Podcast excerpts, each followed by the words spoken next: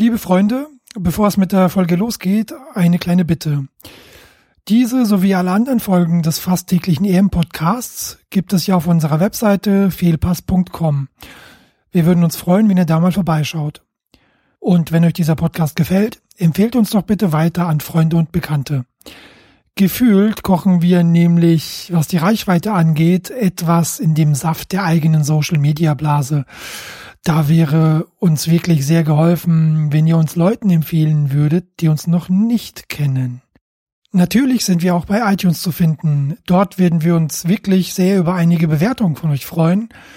Also, wenn ihr uns dort bewertet und vielleicht auch einen Satz dazu schreibt, hilft uns das nämlich dabei, den Podcast bekannter zu machen und insgesamt etwas besser bei iTunes sichtbarer zu werden. Und nicht zu vergessen, es gibt auch eine Facebook-Seite, die könnt ihr unter facebook.com slash Fehlpass finden. Auch dort freuen wir uns natürlich über euer Feedback und eure Likes. Den Hashtag zu der Sendung kennt ihr ja schon, der lautet DFTEM. Vielen Dank an alle für eure Unterstützung und jetzt viel Spaß bei der Folge.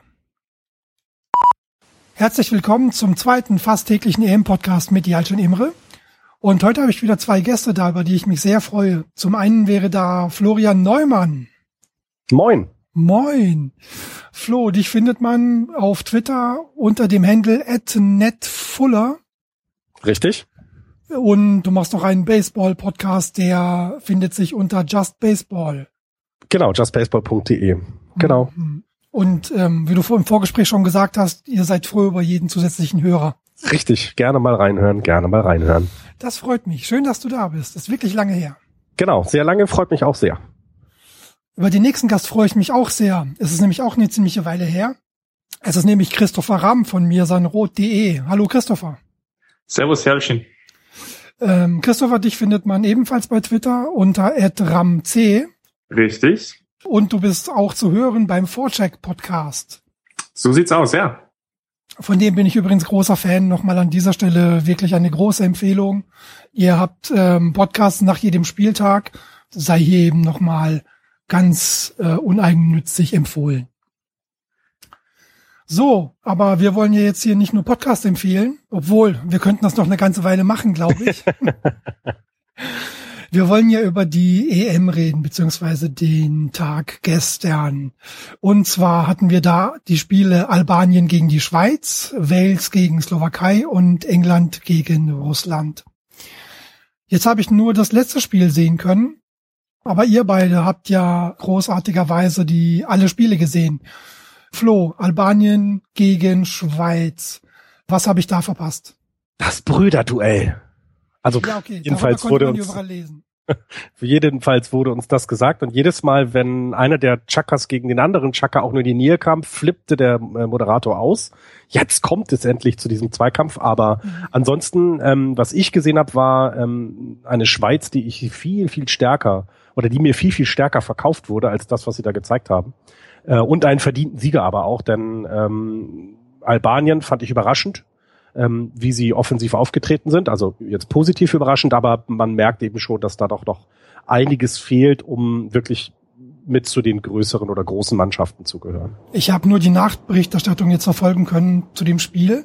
Christopher, war das äh, wirklich so, dass Albanien merklich schlechter war? Ich meine, in, in den Medien, die ich konsumiert habe, hieß es, ähm, Albanien war überraschend offensiv und ähm, gar nicht so weit weg von der Sensation. Ja, ist natürlich die Frage, was jetzt Sensation ist. Ähm, ich glaube, Flo hat schon ganz richtig angesprochen, dass die Schweiz sicherlich oder dass man generell assoziiert, dass die Schweiz eigentlich eine stärkere Mannschaft ist. Wenn man so die Namen durchgeht, dann sieht man viele Bundesliga-Akteure und wenn man so ein bisschen weiter drüber nachdenkt, dann sind das alles gestandene Profis, jetzt Seferovic, Memedi, ja gut, Berami spielt jetzt nicht mehr in der Bundesliga, aber war ja auch mal beim HSV, äh, Giroud, Scher, das sind alles ja, gestandene Profis, aber das ist jetzt auch keiner dabei, der jetzt so wirklich heraussticht, sondern es ist halt einfach wirklich, äh, könnte auch Hertha BSC, HSV, Eintracht Frankfurt heißen. Ja. Jetzt ist auf einmal, jetzt ist auf einmal die Schweiz die Hertha, das Hertha der, der EM. Also das ist, ähm, ja, der, der durchschnittliche, eine relativ durchschnittliche Mannschaft, vielleicht noch mit Granit Xhaka als einzigen Star, der aber gestern ähm, ziemlich ins, ins Schwimmen geraten ist, weil Berami neben ihm jetzt vielleicht nicht der allerbeste Partner ist. Von daher habe ich jetzt von denen nicht so viel erwartet. Und wenn du mich jetzt fragen würdest oder vor dem Turnier gefragt hättest, wo ich sie verorte, dann hätte ich auf jeden Fall gesagt, nicht in der Top 12, sondern eher in dem unteren Tableau des, der gesamten Mannschaften. Von daher mhm ja, war es halt eine ausgeglichene Partie, die natürlich darunter gelitten hat, dass Albanien fast 60 Minuten lang in Unterzahl gespielt hat und dass sie mit Sadiku einen Stürmer haben, der jetzt nicht die ja, Kategorie ist, vielleicht Bundesliga oder vielleicht auch zweite Liga, sondern eher so ähm, dritte Liga und der dann einfach von der Chancenverwertung her die ein, zwei Chancen, die er hatte, dann einfach kläglich vergeben hat. Deswegen dann die Partie auch im Endeffekt nur 1 zu 0 für die Schweiz oder gerade deswegen auch 1 zu 0 für die Schweiz, weil Sommer im Vergleich zu Berisha der bessere Torhüter war und zwei Chancen gut rausgeholt hat. Hat das den Ausschlag dann gegeben, also die Qualität der Torhüter letztlich? Ja, weil, also auf jeden Fall, denn ähm, also auch die Nicht-Qualität der Spieler auf dem Platz. Also ich möchte hier einmal ganz, ganz herausheben und äh, auch den Grund dafür nennen, warum Eintracht Frankfurt fast abgestiegen wäre. Der Seferovic ist kein Stürmer, es tut mir total leid, aber Nein, wirklich, du hättest die Szenen sehen sollen. Der geht alleine aufs Tor. Und, ja, in der, in der, ähm also ja gut, aber hast, dann hast du es gesehen. Also Entschuldigung, also wenigstens ein bisschen Torgefahr hätte er da ausstrahlen können. Also das war wirklich kläglich. Ähm, und Sommer hatte auch wirklich ähm, ein, zwei sehr, sehr gute Szenen, das stimmt schon. Ähm, das, ähm, es ist aber auch, äh, glaube ich, ist die, die Organisation der Schweizer ist einfach ähm, ähm, gerade defensiv war, war wesentlich besser als das, was die Albaner hinbekommen haben. Ähm, denn also wenn man sich die Abwehr anguckt, jetzt äh, Lichtsteiner und äh, Rodriguez auf den Außen, das ist äh, Internet, also das ist europäische Qualität auf jeden Fall.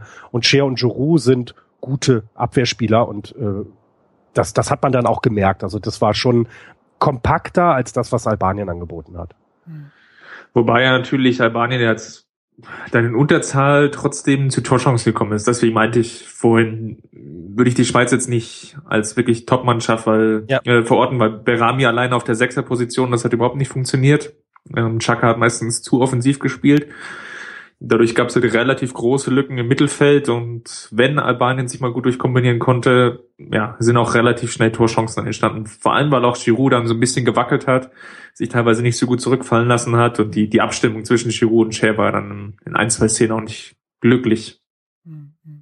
Und ähm, was, was ich mir zwischenzeitlich aufgeschrieben hatte, war so ein bisschen, ich glaube, die Schweiz spielt nur mit 75 Prozent, weil sie wissen, dass das Spiel nicht das äh, in der Vorrunde ist, was, wo sie, wo sie 100 Prozent geben müssen. Also da stehen andere Gegner noch an, ähm, wie zum Beispiel Frankreich, wo man mit der Leistung untergeht, ganz klar. Und ich, das, das wirkte echt mit Handbremse in vielen, vielen Situationen. Es wurden, als sie 1 geführt haben und ähm, also wie, wie mit dem Fingerschnipp hast, haben die sich hinten reingestellt, also in die eigene Hälfte, Hälfte gestellt und haben gewartet, bis die Albaner über die Mittellinie kamen und, und haben dann, ähm, das hatte Christopher gerade auch erwähnt, einfach viel zu viel zugelassen. Ähm, aber es reicht eben gegen Albanien, mit, mit dieser Leistung dann 1 zu 0 zu gewinnen. Mhm, also nach so einem frühen Tor, also eher in die Passivität verfallen.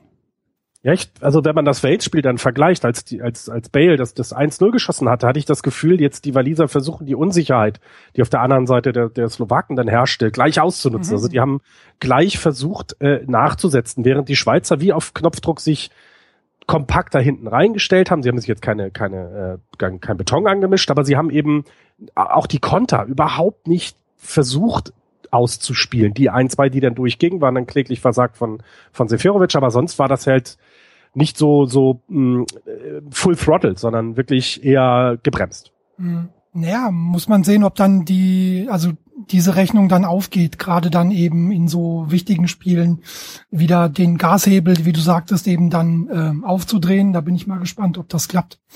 Aber hat ja gereicht, also drei Punkte und äh, Auftaktsieg, also für die Schweiz. Christopher ist für Albanien vielleicht doch noch irgendwie die nächste Runde drin.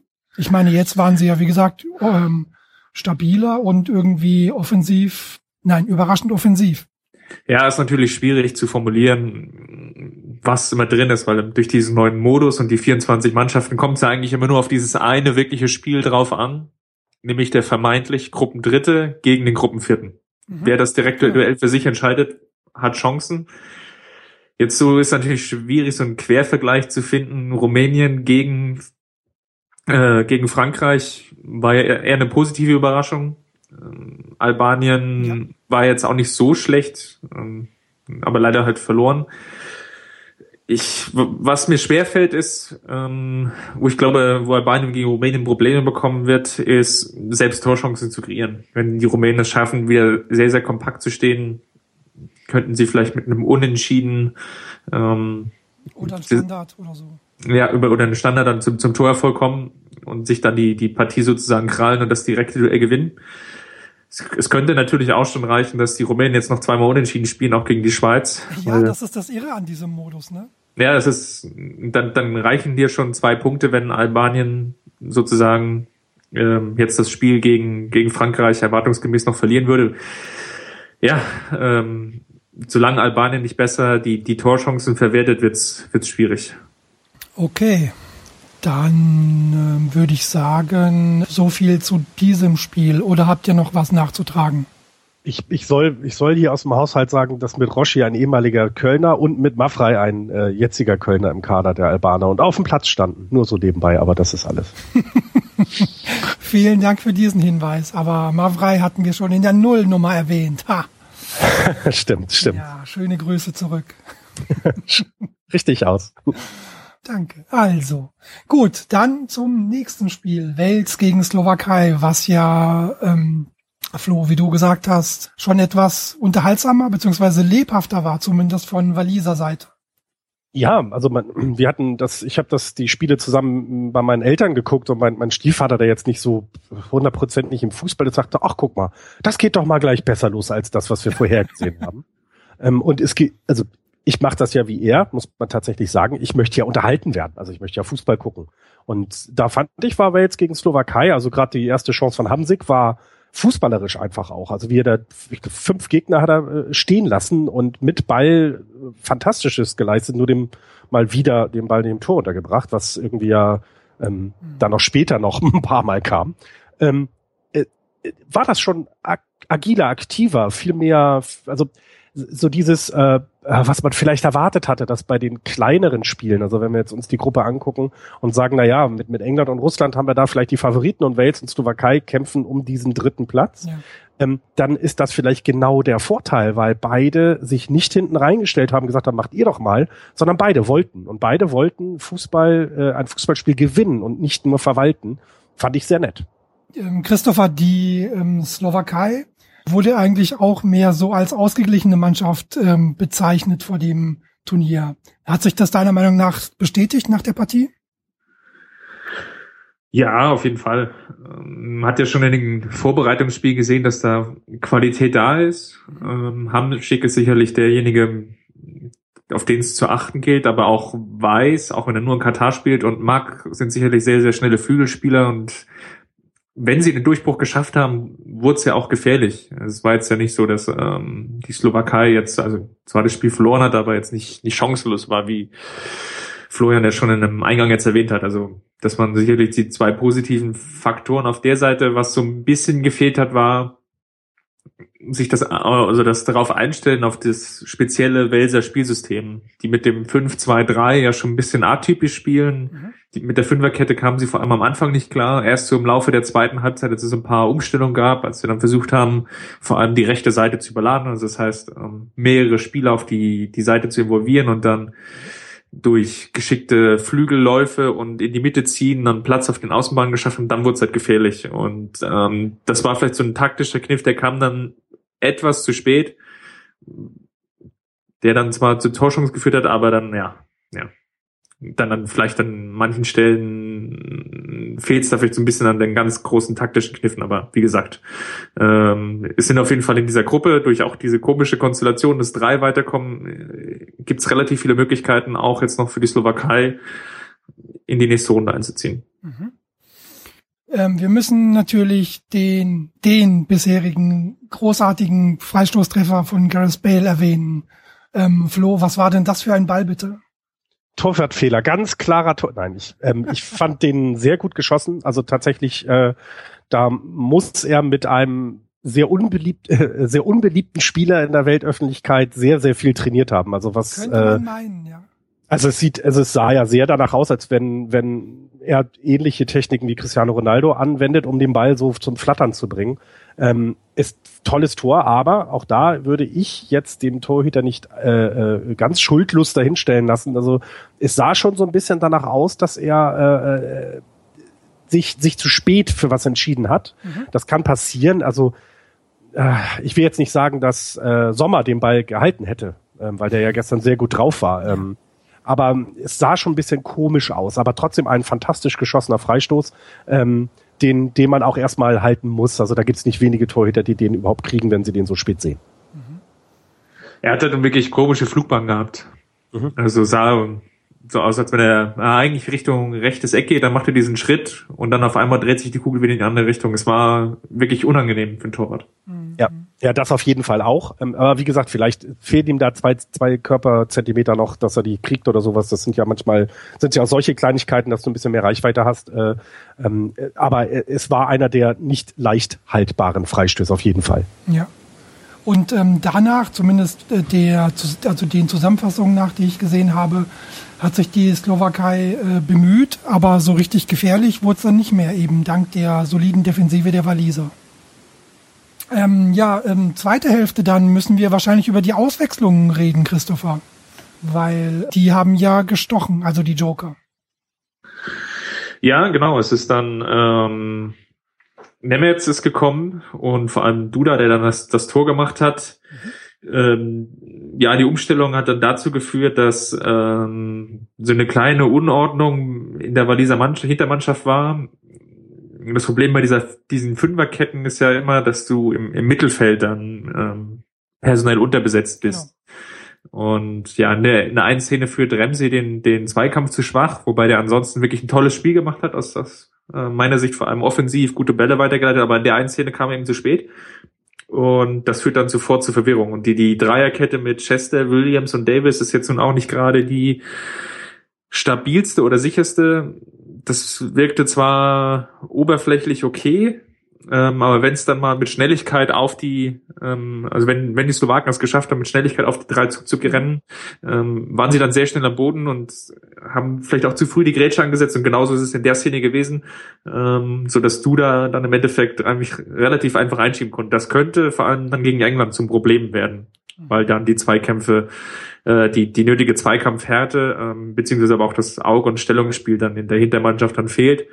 Ähm, ansonsten äh, war das aber ansonsten relativ stabiles Konzept. Wie gesagt, wenn es dann mal mit Tempo auf die äh, Hintermannschaft ging, dann wurde es einfach gefährlich und das haben die Slowaken dann teilweise zu wenig geschafft, vor allem dann auch nach dem Ausgleich. Mhm.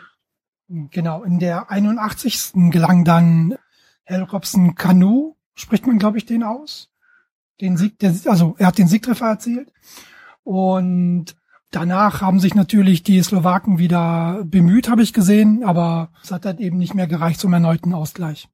Dafür waren sie dann, dafür waren die Waliser dann tatsächlich auch zu kompakt für diesen letzten Ansturm und ich glaube, das hat dann auch was mit Luft zu tun. Ne? Also du ähm, gerade die, die, die Schnelligkeit, die die Slowaken auf den äh, äh, Platz gebracht haben, das war fantastisch anzusehen. Das war wirklich richtig schön anzusehen. Das war auch, finde ich, ein gutes Spiel. Also das war nicht langweilig, ähm, wie es teilweise bei Albanien Schweiz war, ne? dass du so ein paar Hänger hattest äh, äh, im Spiel Fluss. Und hier war das gar nicht zu sehen. Das hat, hat wirklich Spaß gemacht. Ähm, ich fand auch, wie äh, Christopher gesagt hat, ich fand, äh, Ramsey hat halt ein richtig gutes Spiel gemacht. Und auch dieser, äh, ich habe ihn, ähm, äh, wie hieß er noch, der war das Williams, war das Williams, der Blonde, der so ein bisschen wie Malfoy aussieht. Ähm, der war auch, der hat mir, hat mir auch Spaß gemacht. Ähm, und äh, bei den bei den Slowenen fand ich Weiß fand ich erwähnenswert. Der hat mir hat mir äh, gut gefallen. Also das das äh, war wirklich gut. Und eben das, was Christopher äh, erwähnt hat, dieser wir reagieren jetzt mal auf die auf die Kette der der Waliser und bringen mit Nemec und Duda zwei, die die das versuchen durchzuwirbeln. Und es klappt. Ich mag ja sowas, wenn mitten im Spiel gesehen wird, hier passt etwas nicht, wir müssen uns umstellen, wir müssen anders spielen. Und das hat man da stark und gut gesehen. Und deswegen glaube ich auch, dass die Slowaken noch nicht raus aus der Verlosung sind, weil die fußballerisch neben Hamsik ein bisschen was zu bieten haben. Ähm, und so wie man es jetzt gesehen hat, taktisch auch nicht ganz doof sind. Mhm. Es war, wenn wir jetzt die beiden Partien vergleichen, auch ein ganz anderes taktisches Niveau. Bei Schweiz gegen Albanien ist es dann irgendwie so ab der 60. Minute in wirklich so ein Run-and-Gun-Spiel irgendwie umgeschaltet, so komplett ohne Mittelfeld, rauf und runter. Mhm. Und das war hier einfach nicht zu sehen. Das war das, das taktische Niveau war, war viel höher hat aber dann auch, ähm, ja, glaube ich, den, den verdienten Sieger dann gefunden. Aber das war so, so wirklich ein Unterschied, wenn man so die beiden Partien jetzt miteinander vergleicht. Und ähm, ich glaube, das geht auch für beide Mannschaften, geht auf jeden Fall noch was. Und was ich halt schön fand, da haben wir eben auch in der Familie drüber gesprochen, selbst ähm, im Albanien-Spiel hast du, wenn, wenn sie mal die beliebten Fanshots gezeigt haben, also in das Publikum, da hast du gesehen, wie sehr sich die Albaner über dieses Spiel gefreut haben. Ähm, und beim Tor von den, von den Walisern hast du gesehen, was das für die bedeutet. Also, dass sie eben das erste Mal dabei, das erste Tor hin und her, das ist, das ist was Besonderes. Deswegen ist es vielleicht gar nicht so schlecht, dass so viele Mannschaften dabei sind. Du kriegst viel mehr ähm, Firsts mit. Du kriegst viel mehr mit, die wirklich mhm. pure Freude und nicht dieses, also ich habe es dann damit verglichen, lass die Deutschen mal 1-0 gegen Ukraine jetzt gewinnen. Ja, da freut man sich auch drüber, aber das ist halt, wird auch erwartet ähm, mhm. dass man jetzt gewinnt. Und bei, bei Wales und auch bei, bei äh, Albanien wurde halt einfach nichts erwartet sie freuen sich über jedes, äh, jede Aktion auf dem Platz und war sehr nett und sehr schön anzusehen. Ähm, noch ein bisschen Gossip, habt ihr das T-Shirt von der Mama Shaka gesehen? Habt ihr da irgendwo das Foto gesehen? Sie hat ein schwarzes T-Shirt an, was auf der einen Hälfte die Schweizer Flagge hatte und auf der anderen Hälfte die albanische. Das fand ich sehr nett. Ja, sehr schön. Ähm, und ich habe sogar im Vorbeigehen draußen habe ich ja gesehen, dass ähm, Claudia Neumann hat kommentiert bei der EM. Das war ja auch, ähm, glaube ich, eine Premiere, dass eine Frau eine Männer-Europameisterschaft kommentiert.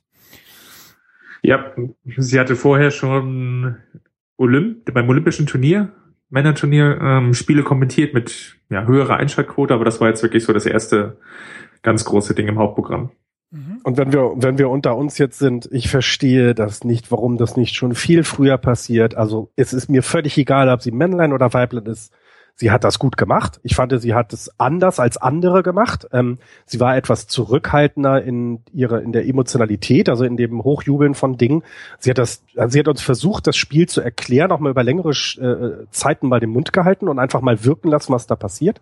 Ähm, äh, aber diese Diskussion darum, dass es jetzt eine Frau war, habe ich erst gar nicht begriffen und dann so, ach so, es ist wirklich erst die erste Frau 2016, wirklich? Mhm, mh. Sehr, sehr schade, ähm, weil hey, mir ist es egal, wer es macht, Hauptsache sie machen es gut. Ja, genau. Du, ja, du hast absolut recht. Ich fand den, diese zurückhaltende Art war eigentlich auch sehr angenehm. Und ähm, gerade wenn man jetzt so Sky und aber auch die Privatsender vor Augen hat, die dann, weiß nicht, die hätten aus diesem ersten Gruppenrundenspiel dann schon ui. beim ersten Tor schon ui und radadadadadadada gemacht. Ähm, und also es liegt, es liegt nicht daran, dass sie eine Frau ist, sondern es liegt daran, dass sie Claudia Neumann ist. Ist so nun mal ja. halt meine Frau. Sie hat, die kommentiert halt so. Das finde ich sehr angenehm. Ja. Ja, sie hat's, hat's echt gut gemacht und ähm, ja. Haters gonna hate, aber. Ja, ja, ja, leider ja. Leider ja. 2016. Ja, das äh, sei hier nochmal erwähnt. Verrückt, wirklich verrückt. Nee, kam auch bei meinen Freunden sehr gut an. Ähm, ja, dann ähm, noch was zu dem Spiel oder wollen wir zu der richtig großen Paarung des gestrigen Abends äh, gekommen? Äh, äh, wer, wer vor der EM drei Euro darauf gesetzt hat, dass Wales nach dem ersten Gruppenspieltag führt, der hätte, glaube ich, schon ein bisschen Geld gewonnen. Also ah. das ist schon, ähm, ich glaube, das ist schon, damit haben nicht viele Leute gerechnet. Also ähm, weil gerade eben England, Russland äh, kann natürlich unentschieden kommen, aber dass dann ausgerechnet Wales es schafft, das zum einen. Und ich finde, ähm, Bale hat, also sollte man auch loben. Ich finde, der hat auch ein gutes Spiel gemacht. Ich glaube mhm. aber, dass da bei ihm noch mehr Luft nach oben ist und vielleicht hat er sich das wirklich gegen England aufbewahrt. Ähm, weil das wird sehr, sehr spannend, wie die Fünferkette dann gegen die schnellen englischen Flügel zurechtkommt. Ähm, da bin ich sehr, sehr gespannt und auch das englische Mittelfeld kommen wir ja gleich drauf, ähm, bietet da nochmal eine ganz andere Qualität, als, als es die Slowakei hat bei Bale, vielleicht noch abschließend dazu, war vielleicht so ein Stück weit das Problem, dass er zuerst mehr oder weniger vorderste Spitze gespielt hat und ich glaube, er ist ein bisschen besser noch aufgehoben mit als Verbindungsspieler. Dann hast du nicht nur Ramsey, der das ähm, über weite Strecken sehr, sehr gut gemacht hat, aber dann hast du einfach noch eine zweite Option. Ist natürlich dann in Sachen Torabschluss und Torgefahr dann vielleicht vorne wiederum ein Problem. Mhm. Aber das wäre zumindest nochmal eine Variante, die gegen England sicherlich ähm, vielleicht zielführender ist, weil man dann sich wahrscheinlich auch weitaus defensiver oder weitaus defensiver agieren wird als jetzt gegen, gegen die Slowakei. Also dann zum großen Spiel des gestrigen Abends, England gegen Russland. Im Vorfeld der Partie gab es ja wieder einige ähm, unschöne Szenen, die man so eigentlich euphemistisch so bezeichnen könnte. Äh, in Marseille, also sowohl in der Stadt als auch am Hafen, kam es eben zu ähm, Prügeleien, Schlägereien zwischen ähm, unterschiedlichen Fangruppen beziehungsweise zwischen Fans und äh, Polizei. Mm, was mir da ähm, aufgefallen ist, weil ich habe einen Bericht von einem äh, Freund von mir, der gerade eben vor Ort war, sowohl in der Stadt als auch äh, dann später im Stadion. Ähm, er war wirklich erschrocken darüber, äh, was eigentlich in den Zeitungen daraus gemacht wird. Ähm, natürlich waren das unschöne Bilder, Florian, aber ähm, ist das vielleicht ähm, ein bisschen zu einseitig oder zu dramatisch, was uns da gezeigt wird? Also ich, ich finde es gut, wenn auch solche dramatischen Bilder gezeigt werden. Ja, aber nee, ich Frage, hätte, aber ich hätte, ja genau, aber ich hätte gerne ähm, auch, also es gibt genügend Berichte, dass eben Russen und Engländer zusammen in der Kneipe gesungen haben. Also es gibt da auch das andere, äh, die andere Seite. Ähm, ein Freund von mir ist, äh, ist Engländer und gerade in, in Marseille gewesen. Der hat sich ähm, nicht in Hafengegend, äh, nicht in der Hafengegend bewegt, weil er, weil er eben schon seit gestern da ist und mitbekommen hat, dass da dass man vorsichtig sein muss, sagen wir mal so. Insgesamt sollte man als Engländer sowieso vorsichtig in Marseille sein. Da gibt's ähm, alte Rechnungen zu begleichen noch aus 1998, aber ähm, deswegen, es war ja jetzt nicht Krieg, wie es dann teilweise dargestellt wurde. Ähm, was was man alles nicht, nicht vergessen darf, die französischen Polizisten sind locker an der Tränengaspistole. Ähm, die sind es gewohnt, wenn dort Olympique Marseille äh, Ultras oder auch Hooligans sich mit anderen messen. Ähm, das kennen die schon sehr, sehr lange ähm, und ich empfand es teilweise als viel zu wenig Polizeipräsenz, aber die konnten wahrscheinlich nicht überall sein ähm, mit dem, was sie da aufrüsten. Äh, und wenn man nachher gesehen hat, was die Russen ins Stadion geschmuggelt haben, frage mhm. ich mich, ähm, und die wollen also Terror bekämpfen. Aha, gut, danke. Dann brauchen, können wir es auch sein lassen. Also, sorry, also eine, sorry, eine, eine ja. Leuchtschusspistole oder, oder ähnliches mit rein zu schmuggeln zu können, ähm, das ist, äh, dann kann man das ganze Sicherheitskonzept auch bitte sein lassen. Ja, stimmt. Hat vielleicht auch nicht jeder gesehen. Es wurde nämlich mit einer ähm, Leuchtpistole in die englischen, also auf die Haupttribüne geschossen. Nee, Gegentribüne, so war das. Genau, was so so ein bisschen äh, äh, gemunkelt wird als Startzeichen äh, äh, galt, dass jetzt dann, weil ja nach dem Abpfiff mhm. die ähm, englischen Fans erneut angegriffen worden sind von einigen russischen Hooligans und ähm, dass das so ein bisschen das, das, das Signal war, jetzt geht's los, ähm, weil es wohl vorher so ein, zwei Tests gab, wie die Sicherheitsvorkehrungen hier denn gerade sind. Mhm. Also das kennt man ja quasi, dass ne, zwei Leute oder drei werden vor, vorgeschickt. Wie reagiert die Sicherheitskräfte und ähm, wenn alles gut ist, gibt's das Signal und dann geht's los. Genau, dann kommt der Rest. Nee, eben, mein ähm, Freund Andi meinte auch, also im Stadion waren das eigentlich auch ähm, keine verstärkten Sicherheitskontrollen seiner Meinung nach. Er wurde mal kurz abgetastet und äh, das war's ja, also keine Metalldetektoren, nichts. Und das hat mich auch so ein bisschen überrascht. Ich befürchte zumindest, dass das, dass wir sowas ähnliches nochmal sehen werden. Aber ich hoffe natürlich, dass das alles glimpflich ausgeht. Naja, man muss sich ja noch ausrechnen. Das nächste Spiel der Engländer ist, glaube ich, in Lille, wenn ich das richtig in Erinnerung habe, und das der Russen in Lens. Und das ist zwei Tage voneinander, glaube ich, entfernt.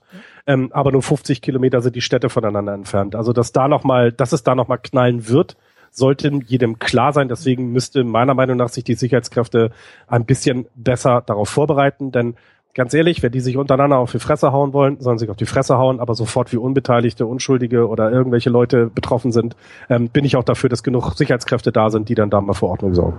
Ja. Das, da können wir wirklich nur mal abwarten und schauen, was da passiert. Kommen wir zum Fußball, zum sportlichen Teil des Abends. Die erste Hälfte, Christopher. Da hat ja England eigentlich ähm, die Vorschusslorbeeren fast eingelöst. Okay, sie haben kein Tor geschossen, aber wirklich viel Druck erzeugt auch über die Flügel und das Tempo war auch hoch. Ja, Walker war ziemlich interessant auf der eigentlich rechten Verteidigerposition. Der konnte sich immer wieder relativ gut durchsetzen, weil Kokorin meistens die Wege nicht zurückgegangen ist, beziehungsweise die Zweikämpfe eher so geführt hat. Ja, alibihaft ist, glaube ich, dann noch zu hoch gegriffen.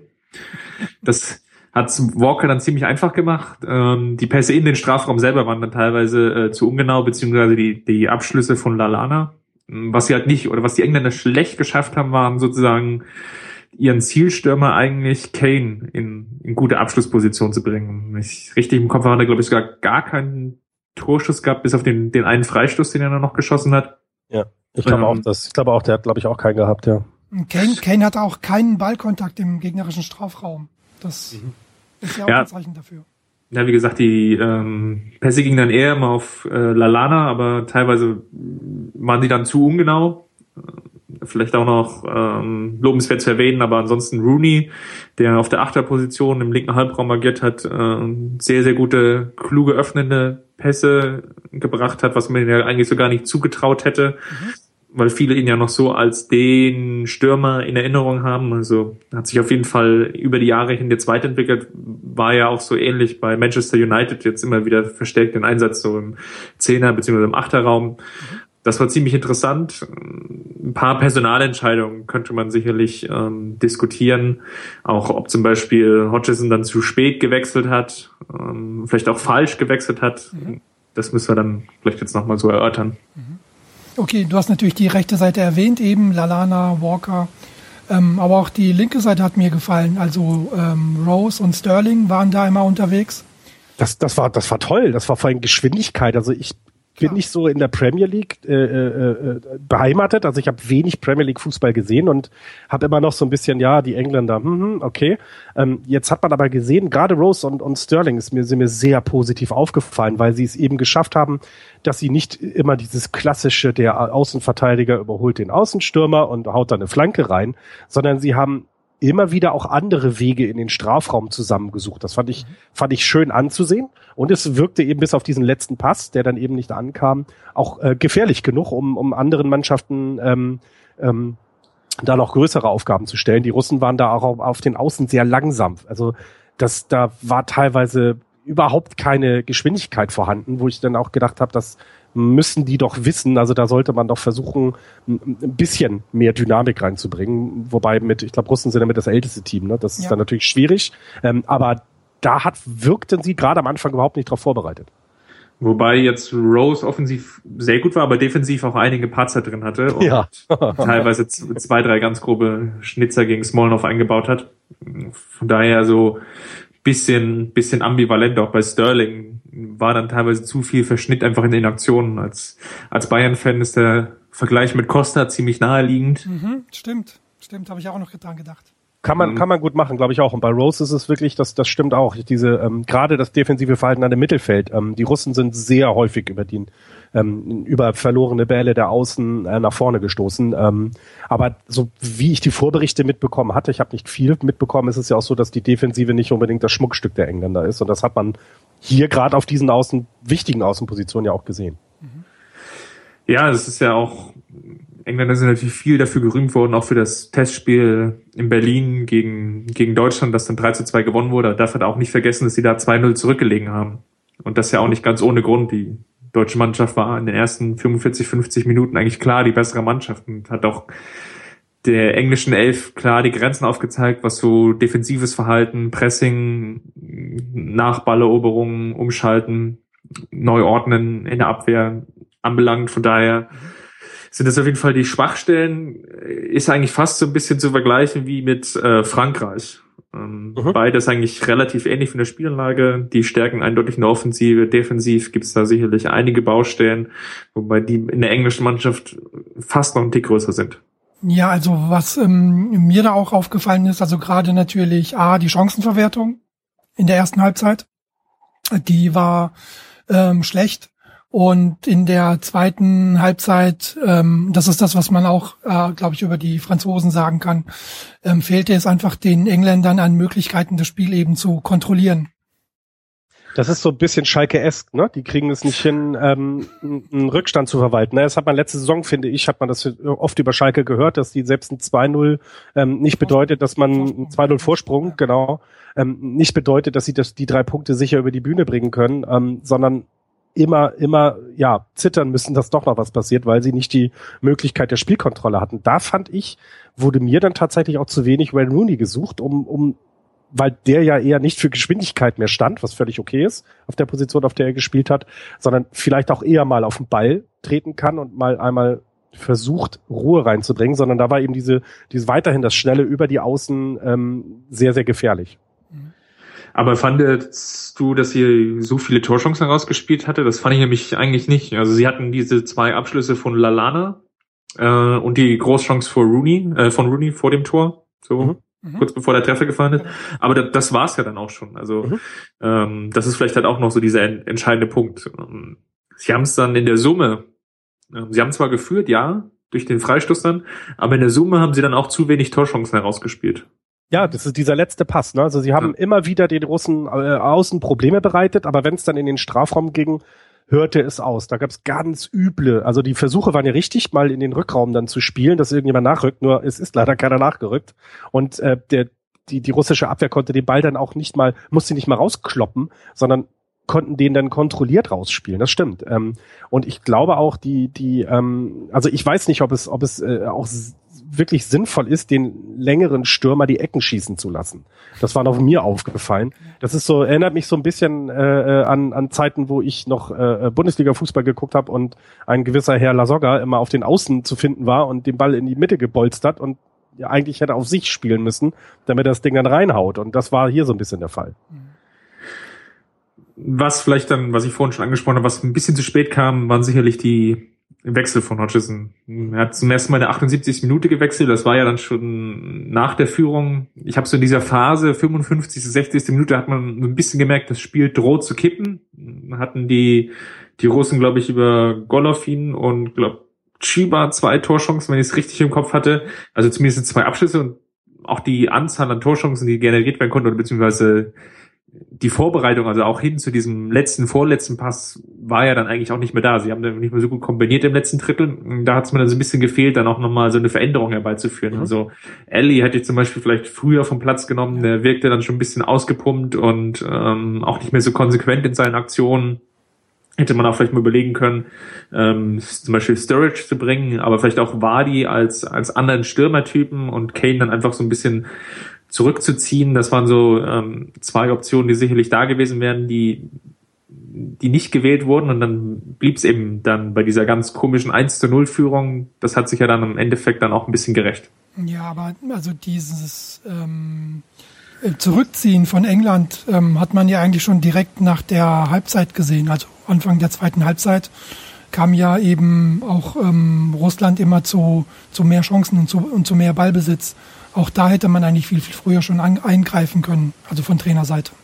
Und, und gefühlt haben die, die, die Russen es dann auch geschafft, die zweiten Bälle mehr äh, äh für sich zu kontrollieren. Also vorher war es ja so, dass wirklich der, der Angriff war ja langer Ball nach vorne und gucken, dass äh, Juba den, den da irgendwie kontrollieren kann und dann rückt man nach.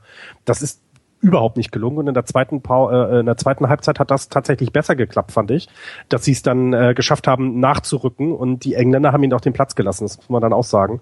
Ähm, und und diese Gefährlichkeit vom Tor, also ich meine, die Russen galten jetzt nicht unbedingt als Favorit in dem Spiel, haben aber ja keine ganz schlechte Mannschaft. Also es ist nicht, ähm, nicht so, dass die Engländer da nicht hätten gewarnt sein müssen. Und gerade Juba fand ich ähm, als langer Stürmer auch auch als wirklich gute, gute Waffe gegen, gegen die Abwehr der Engländer, dann mit dem kamen sie so gar nicht zurecht. Ähm, da fehlte den Engländern eher so ein Skrittel in der Abwehr, finde ich. Äh, also mhm. körperlich dagegenhalten sah für mich jetzt nicht ganz so aus und er hat auch viele, viele Bälle ähm, gut verteilen können. Mhm. Ja, und dann, als ich schon fast vermutet hatte, dass es 0-0 äh, ausgeht, kommt eben dieser Freistoß von Dyer, da kann man aber schon eher von dem Torwartfehler sprechen, Christopher, oder? Boah, da würde ich sogar noch weniger von dem Torwartfehler sprechen. Ich habe, glaube ich, mit einem Twitter-User, dem Spielbeobachter, schon diskutiert, ja. äh, während die Partie lief. Ähm, ich finde, solche Freistöße aus 16, 17 Metern zentraler Position sind für die Torhüter vollkommen unangenehm. Vor allem dann nicht, wenn du nicht weißt, welcher Schütze jetzt wirklich antritt. Mhm. Und ähm, also die, die naheliegendste Variante, die ich eigentlich auch erwartet hätte, die wahrscheinlich auch Akin Feyev erwartet hat, war, dass Kane versucht, das Ding über die Mauer zu schlänzen.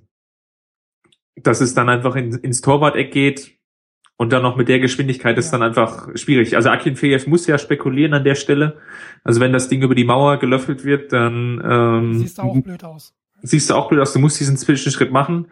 Ähm, und dann kommt eben dieser Strahl ins ja, halbe Torwart-Eck. Das sind einfach zwei total unterschiedlich verschiedene Varianten, wie dieser Freistoß ausgeführt werden kann.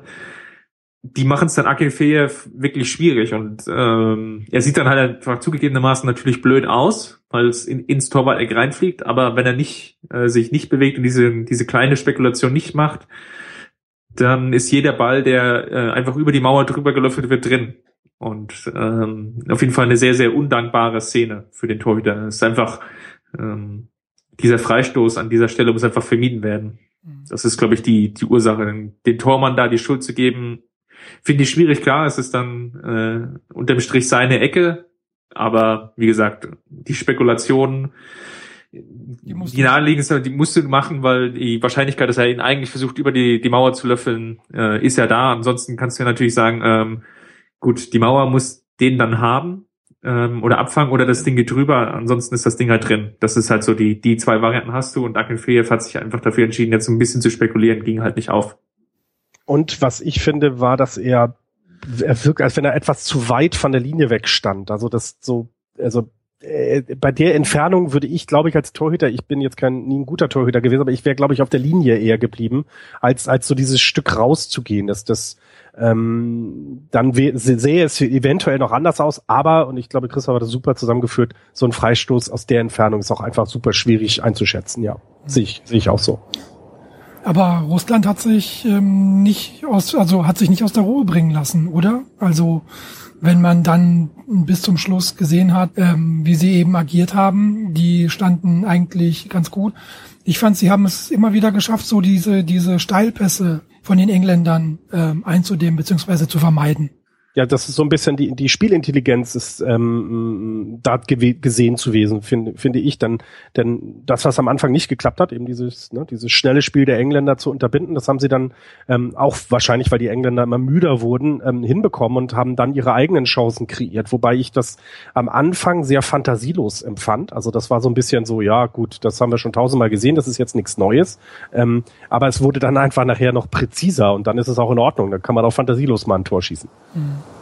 Es waren insgesamt nur sechs Abschlüsse für die für Russland.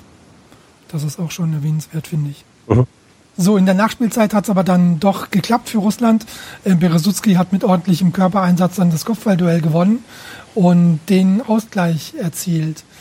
Alles in allem auch irgendwie ein vermeidbares Tor, fand ich. Vor allen Dingen, wenn man sieht, ähm, gegen wen er da so ins äh, Duell geht, Christopher. Ich glaube, es war Danny Rose.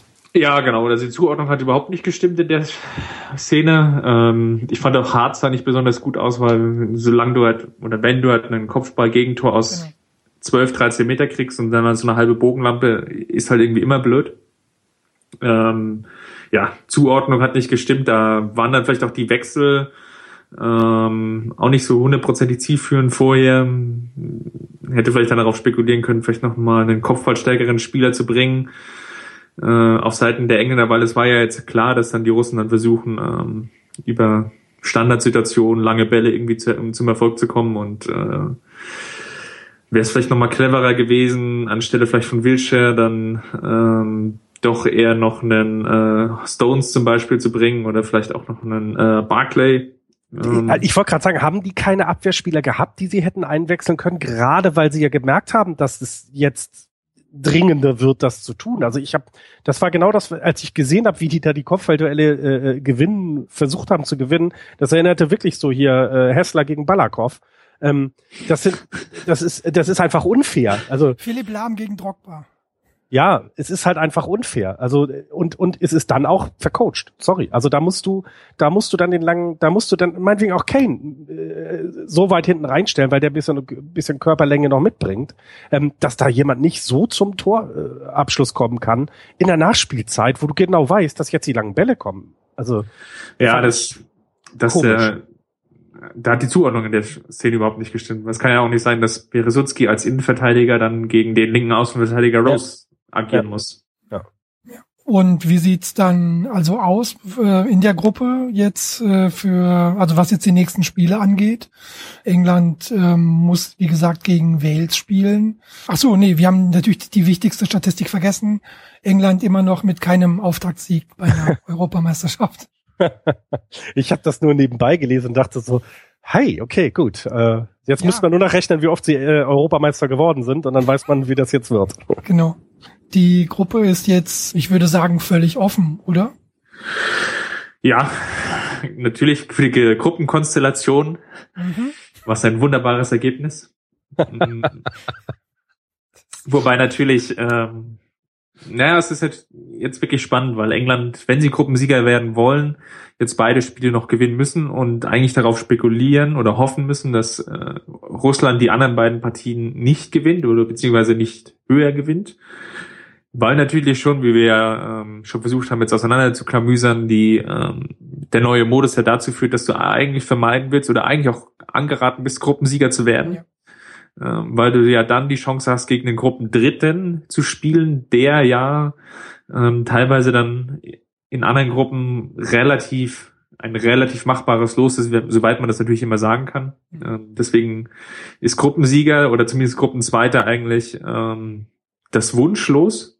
Ähm, es kann natürlich jetzt für England ganz blöd laufen, wenn sie jetzt das nächste Spiel gegen Wales nicht gewinnen, sondern vielleicht auch nur unentschieden spielen ähm, dann ist die Chance eigentlich dahin. Von daher ist es jetzt schon relativ, relativ wichtige Partie aus englischer Sicht und ähm, dass gerade dieses Inselduell jetzt folgt, ist das dann macht es eigentlich uns schöner. Der, der einzige Nachteil ist wirklich äh, Donnerstag 15 Uhr. Exakt. So, dann könnten wir schon zu den Spielen von heute kommen oder haben wir noch was zu erwähnen für dieses Spiel? Nee, ich fand, was ich äh, vorweg gehört habe, die, ähm, also im Nationalhymnen schmettern sind äh, die Russen den Engländern nicht hinten ran. Also das haben die beide laut vor dem. Es ist ja, es ist ja ein Gradmesser in Deutschland, das darf man nicht vergessen. Ne? Also man muss ja mal gucken, wer singt mit. Ich glaube, Roman Neustädter hat nicht mitgesungen. Ich weiß nicht, ob jetzt in Russland nicht die die Gazetten erstmal darüber anfangen äh, zu schreiben. Keine Ahnung. Ähm, aber ansonsten, äh, auch innerhalb des Spiels, äh, fand ich die Stimmung im Stadion fantastisch. Das Stadion ist wunderschön. Also ich habe selten so ein hübsches, tolles Fußballstadion gesehen. Das hat mir sehr, sehr gut gefallen. Und, ähm, da, und dann als letztes eben, ich hoffe, dass die UEFA sich ein bisschen anguckt, was ist an Sicherheitsmaßnahmen noch zu tun, denn sowas, was im Stadion dort passiert ist, das ähm, hatte ich gedacht, wäre seit den 90er Jahren ausgestorben. Ja, das stimmt. Auch da nochmal die, ähm, der Verweis an meinen äh, Freund, der im Stadion war. Der war direkt äh, darüber, also im, äh, im Oberrang. Und auch da, was die Medien draus gemacht haben, meinte er, das ähm, ähm, passt für ihn halt nicht zusammen. Das war mal kurz Aufregung, aber wenn man sich eben auch ferngehalten hat, dann war auch gut. Ja, das, das auf jeden Fall. Aber wie gesagt, so Rennerei im Stadion, ich okay, weiß jetzt klar, ganz ehrlich, das, das ist 90er-Jahre-Style und ich glaube, äh, sicherheitstechnisch war man da mal auf einem anderen Niveau, würde ich es mal so nennen. Mhm, mhm. ja, zumindest eben, dass man ähm, Fangruppierungen auch wirklich trennt oder Polizei anwesend ist im Stadion. Zum Beispiel oder äh, genau, und dass es jetzt nichts, keine kriegsähnlichen Zustände im Stadion war, ist auch klar. Also das, das glaube ich, hat jeder gesehen. Aber wie gesagt, ich hatte gedacht, sowas wäre seit äh, langer, lang, langen Jahren nicht mehr möglich. Aber gut, die Franzosen zeigen uns, es geht. Es ist möglich, leider. Ja. Okay, also kommen wir zu den Spielen heute. Ich habe da im Angebot die Gruppe D um 15 Uhr. Türkei gegen Kroatien. Christopher, ähm, interessantes Spiel für dich? Ja, natürlich. Alle Spiele der EM sind interessant.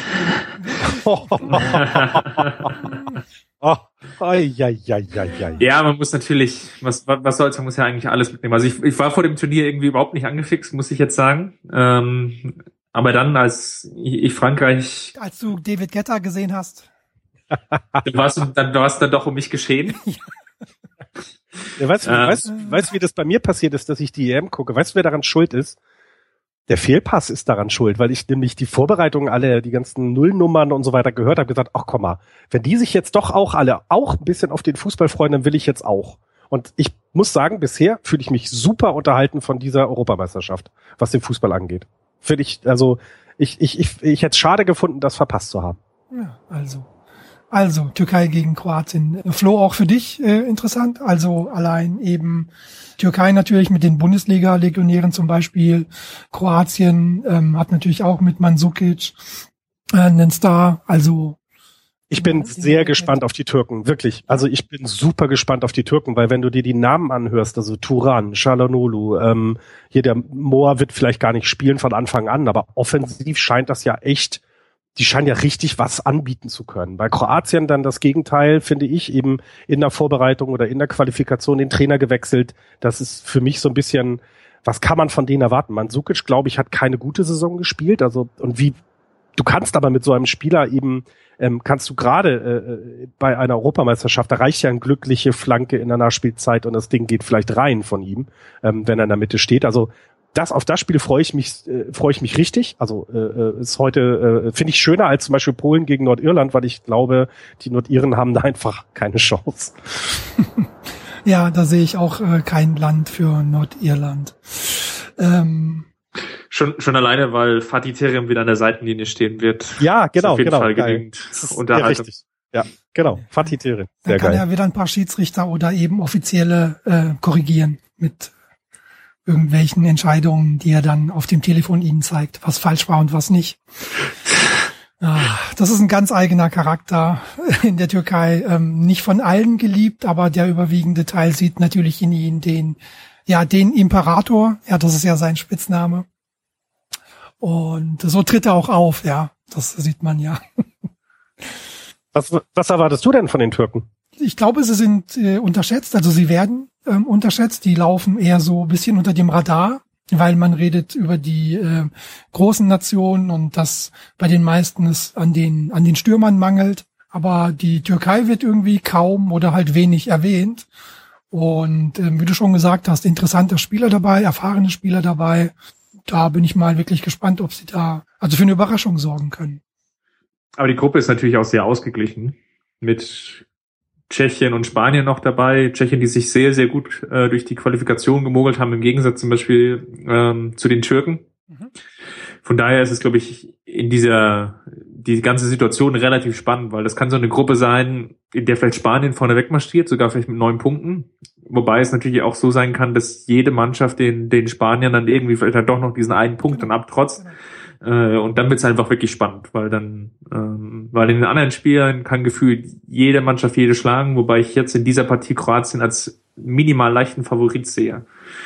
Aber das ist halt, wie gesagt, ähm, sind Einzelspiele und die, die, die bisherigen vier Partien haben es ja gezeigt, die, das Niveau ist ähm, relativ gleich. Also die eine, eine Annahme war ja vor dem Turnier, es könnte wirklich so sein, dass wir ähm, relativ langweilige Spiele sehen, weil die äh, 24 Mannschaften, die acht, die hinzugekommen sind, die ziehen, werden das Niveau nach unten ziehen.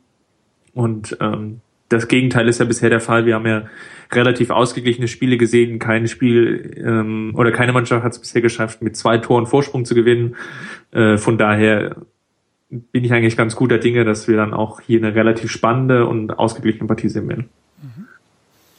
Dann heute Abend natürlich um 21 Uhr das erste Spiel der deutschen Nationalmannschaft gegen die Ukraine.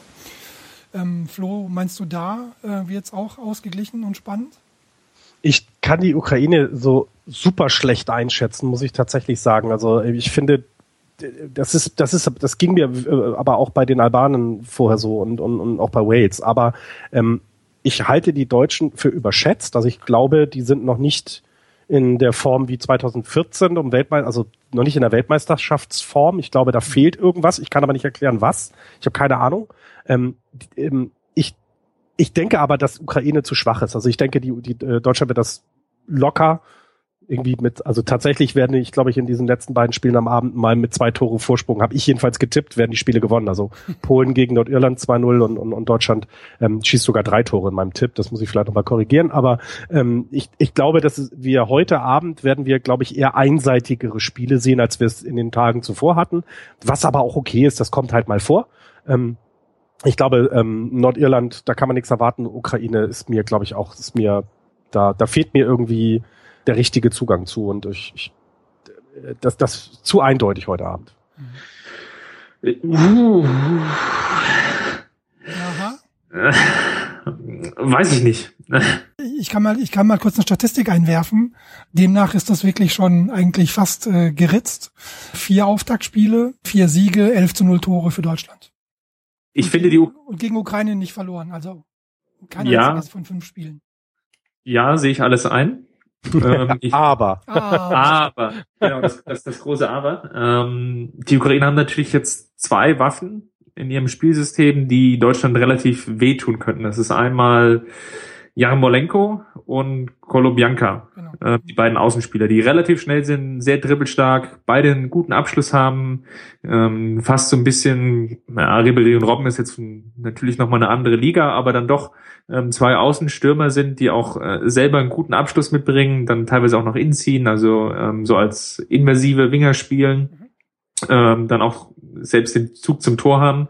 Und das kann Deutschland sehr, sehr wehtun, weil ähm, zum einen Hector jetzt defensiv ähm, oder generell in der Vorbereitung die Abwehr nicht überzeugt hat, aber dann die beiden Außenverteidigerpositionen dann doch nochmal die größten Schwachpunkte vielleicht im deutschen Spiel waren. Mhm. Ähm, hat er auch gesehen, dass Löw so ein bisschen experimentiert hat. Durch die Verletzung von Rüdiger ähm, hat sich das Ganze jetzt ja nochmal ähm, verschlimmert, in dem Sinne, dass ähm, wahrscheinlich Höwe das in der Mitte spielen wird und dann ist jetzt die Frage, wer spielt dann die Rechtsverteidigerposition. Das sind dann so alles diese leichten Fragezeichen, die sich dann bei der deutschen Mannschaft äh, hinzu zu dem Mittelfeldproblem gesellen werden, dass ja zum Beispiel Groß jetzt auch nicht der äh, defensive Zweikämpfer vor dem Herrn ist und wenn es dann mal zu Kontersituationen kommt, dann doch mal ganz gerne ähm, die falschen Entscheidungen trifft. Also das sind so ähm, die zwei, drei ähm, Überlegungen, die ich habe, wie die Ukraine den Deutschen dann gefährlich werden könnten. Aber du gehst auch von drei Punkten für, für die Nationalmannschaft aus. Ja, mein, mein zweite es, es könnte knapper werden, als glaube ich viele erwarten, weil ich auch noch eine zweite Baustelle sehe, die sich ähm, gut, man soll nicht so viel auf die Vorbereitungsspiele geben, aber Florian hat ja auch schon angesprochen, dass es äh, jetzt auch schon so ein bisschen länger, auch längere Phase gibt nach der WM eigentlich komplett. Und zwar, dass die Anzahl der Torchancen, die sich die deutsche Mannschaft herausspielen kann, häufig nicht wirklich ähm, überzeugend ist und auch vielleicht nicht einhergeht mit dem eigenen Anspruch, den man vertritt. Den Testspiel hat man das ziemlich gut gesehen. Ähm, ist ja jetzt auch so die Frage noch vor dem Spiel, ähm, spielt Göm, äh, Gomez oder Götze? Und ja, wie sollen dann auch ähm, gegen relativ kompakt stehende Mannschaften dann Torchancen herausgespielt werden? Und das und, ist halt dann, so die. Und dann ist Thomas Müller nicht gut drauf. Also ich finde, das ist auch etwas, der, der hat jetzt keine super Saison gespielt. Zum Schluss auch hin wurde, wirkte auf mich etwas müder. Das sind so, so auch so Faktoren, ähm, die, die ich dann anbringe, wo ich denke, na ja, es ist halt, ähm, immer noch der Weltmeister und ich glaube, Deutschland braucht sich spielerisch und taktisch vor allem nicht irgend, hinter irgendeinem Gegner verstecken. Aber es fehlt mir so, so ein bisschen, ähm, wie soll ich das sagen? Es fehlt mir so diese, dieser, wow, genau das ist das, was Deutschland jetzt so gut macht und das, das sehe ich noch nicht und das hast du, Christopher, super gut beschrieben. Es ist genau das. Ich, ich würde es zum Beispiel super gerne sehen, wenn sie mit Gomez anfangen und ernsthaft wie blöd reinflanken in den Strafraum und versuchen, die da äh, äh, festzunageln und, und, und äh, unter Dauerbeschuss zu halten, um dann ganz zum Schluss, letzte Viertelstunde, letzte 20 Minuten mit Mario Götze, eine ganz andere Art von Offensivfußball reinzubringen, um die komplett auseinander. Also das ähm, wird aber nicht passieren, weil ich glaube, dass Jogi Löw eher auf den Fußball setzt, der auch 2014 gespielt wurde. Ja, es ist, glaube ich, die ziemlich spannende Frage jetzt vor der Partie, wie Löw jetzt auch das Defensivproblem jetzt nochmal angehen wird. In Brasilien war es ja dann die ganz, ganz konservative Variante, teilweise in manchen Spielen mit teilweise vier Innenverteidigungen oder Innenverteidigern oder ja. vermeintlich in Anführungsstrichen Innenverteidigern. Ähm, bin Aber gespannt dabei. Sie nicht eine Dreierkette spielen? Also traut sich Löw beim Eröffnungsspiel eine Dreierabwehrkette zu nehmen, weil die Spieler wären ja da, glaube ich, oder? Also eine, eine, eine Dreierkette finde ich ziemlich interessant, ähm, alleine auch mit der, ähm, wenn er es ziemlich Bayernesk spielen will, ähm, zum Beispiel mit Kimmich in so einer ähm, als ja. Rechtsverteidiger, aber der dann auch immer wieder so in äh, ins Mittelfeld vorschiebt, so in den ähm, in dem Halbraum rein und da versucht dann nochmal den den Spielaufbau anzukurbeln. Das wäre eigentlich die interessanteste Variante taktisch gesehen. Löw ist aber äh, all die Jahre, die er jetzt Nationaltrainer ist, doch immer sehr, sehr konservativ aufgetreten. Und in mhm. Brasilien hat das ziemlich gut funktioniert, deswegen kann ich mir eigentlich nicht vorstellen, dass er jetzt in dieser Partie schon wirklich versucht, so zu agieren. Mhm. Ja, ja, zumal also die Dreierkette hätte für mich den Charme, dass du mit Emre Can und Jonas Hector kannst du zwei Leute in das Mittelfeld stellen, die zur Not auch ein bisschen defensiver denken können Also du hast eben nicht nur, wie, wie was man bei England gesehen hat, ähm, äh, Außenverteidiger, die nur nach vorne denken oder bei Frankreich, die nur nach vorne denken, sondern du hast auf den auf den Mittelfeldpositionen, in dem überladenen Mittelfeld oder dem gefüllten Mittelfeld mit Chan und Hector die Möglichkeit, auch defensiv viel mehr Stärke auf den Platz zu bringen, wenn du es möchtest. Aber ich äh, denke auch, äh, wie Christopher da, ich glaube, dafür ist äh, Löw zu konservativ, ja. Ich, ich würde es gerne heute sehen. Kimmich sehr, sehr gerne an der Seite von Boateng. Die kennen sich eben auch. Ich glaube, das ist ein riesen Vorteil in der Dreierkette. Ähm, ist Hummels schon fit genug, dass er spielt? Wahrscheinlich nicht, ne? Nein, nein. Aber, aber jetzt mal ganz ehrlich, auch wenn er Schalker ist, den Höwe, das kannst du auch wirklich auf den Platz setzen, der kriegt das hin. Also das ist ein guter. Ähm, daher. Ja, also als, als, als Rechtsverteidiger äh, hat er mir überhaupt nicht gefallen gegen Ungarn was in dem Testspiel. Deswegen hoffe ich eigentlich auch darauf, dass er jetzt, wenn er spielt, dann eher in der Innenverteidigung spielt. Ähm, müssen wir mal abwarten. Die äh, Variante, die zum Beispiel kicker.de versucht rauszulesen, ist ja, dass Mustafi dafür in die Aufstellung rückt und dann wahrscheinlich den Rechtsverteidiger gibt. Finde ich jetzt eher so die, wie ich es schon angesprochen habe, eher konservative Variante. Vor allem aus dem Grunde, weil ich die Ukraine sehr, sehr defensiv erwarte und wie gesagt dann eher über Konter zum Erfolg kommen will mit den schnellen Außenstürmern. Ja, und das du würdest dir genau, du würdest dir mit Kimmich in der Dreierkette, würdest dir sparen, dass sich irgendein Sechser zurückfallen lassen muss für den Spielaufbau, sondern du kannst das komplett aus dem, mit Boateng und Kimmich im Aufbau, Entschuldigung, da muss sich jede, da muss jede Mannschaft vor Angst haben. Muss ich jetzt mal ehrlich so sagen, weil die Pässe, die Boateng schlägt, ich habe sie damals beim HSV noch gesehen, äh, die sind einfach fantastisch und Kimmich hat das auch drauf, den Ball nach vorne zu tragen, ohne ihn an irgendjemand übergeben zu müssen, bis er dann ähm, am Strafraum ankommt. Also das ist, ähm, das wäre echt eine tolle Variante. Aber wie gesagt, ähm, ja, kann ich mir nicht vorstellen, dass er so so offensiv agiert. Das wird wahrscheinlich eher die defensive Variante, wo es wiederum dann spannend wird, wie die beiden äh, ukrainischen Außenstürmer mhm. ähm, wirklich in Zaum gehalten werden sollen. Aber warten wir es mal ab. Ich hätte, ich hätte es, glaube ich, der, also ich glaube, für die Deutschen wäre es tatsächlich gerade auch aufgrund der Verletzung von oder der nicht fit sein von Hummels hätte sich's, hätte sich's besser ausgegangen, wenn sie gegen Nordirland gestartet wären, weil ich ähm, ähm, diese diese schnellen Außen, die die die Ukraine mitbringen könnten, einfach eben die noch nicht eingespielte Verteidigung ein bisschen äh, unter, unter Druck oder unter Schwierigkeiten bereiten. Ich glaube, das wäre besser gewesen. Also, dass man aber dann mit so einem Kracher, weil das ist ja vom Papier her wohl mit einer der stärkeren Gegner in der Gruppe. Polen noch, ja, aber so ist ja wohl so. Ich kann sie zwar schwer einschätzen, aber es ist eben so. Deswegen ähm, ist das auch wieder etwas, wo ich denke, geil. Ich freue mich heute Abend Fußball zu gucken, tatsächlich. Ja. Also richtig schön. Ich auch, ich auch. Dann, wenn ich auf die Uhr schaue, ähm, haben wir es wieder ein bisschen übertrieben, aber dafür danke ich euch sowieso. Ich hätte noch äh, zum Abschluss äh, mehrere lustige Fakten über diverse Länder, aber wie gesagt, da wir schon so lang sind, belasse ich es einfach bei äh, einem. Und zwar, wusstet ihr, dass man im Westminster Palast in äh, London besser nicht sterben sollte? Okay, warum? Das ist nämlich äh, per Gesetz untersagt. Oh, okay. Ja, sollte, je, sollte jemand nämlich in den Räumen also dennoch äh, zu Tode kommen, muss nämlich der Leichnam vor der Ausstellung der Sterbeurkunde aus dem Gebäude entfernt werden. Warum? Weil ansonsten hätte man nämlich als Toter Anspruch auf ein Staatsbegräbnis. Kein Witz. Also das House of, House of Parliaments, Westminster Geil. Palast. Sehr schön. Okay, dann haben wir es ja ausführlich für diesen Tag. Ich bedanke mich herzlichst, wirklich. Vielen, vielen Dank. Florian Neumann. Sehr gerne, immer wieder. Auf Twitter zu finden unter @netfuller. Und ja, die WM geht ja noch eine Weile. Ich würde mich freuen, wenn du wieder vorbeischaust. Vielen Dank. Immer wieder gerne. Und natürlich auch großes, großes Dankeschön an Christopher Ramm von mirsanrot.de zu finden bei Twitter unter @ramc. Vielen Dank, Christoph. Vielen Dank. Vielen Dank, liebe Freunde, fürs Zuhören. Das war es, wie gesagt, für diesen Tag. Wir sind äh, morgen wieder da. Bleibt uns gewogen. Viel Spaß heute mit dem Deutschlandspiel und allen anderen Spielen. Bis dann. Tschüss.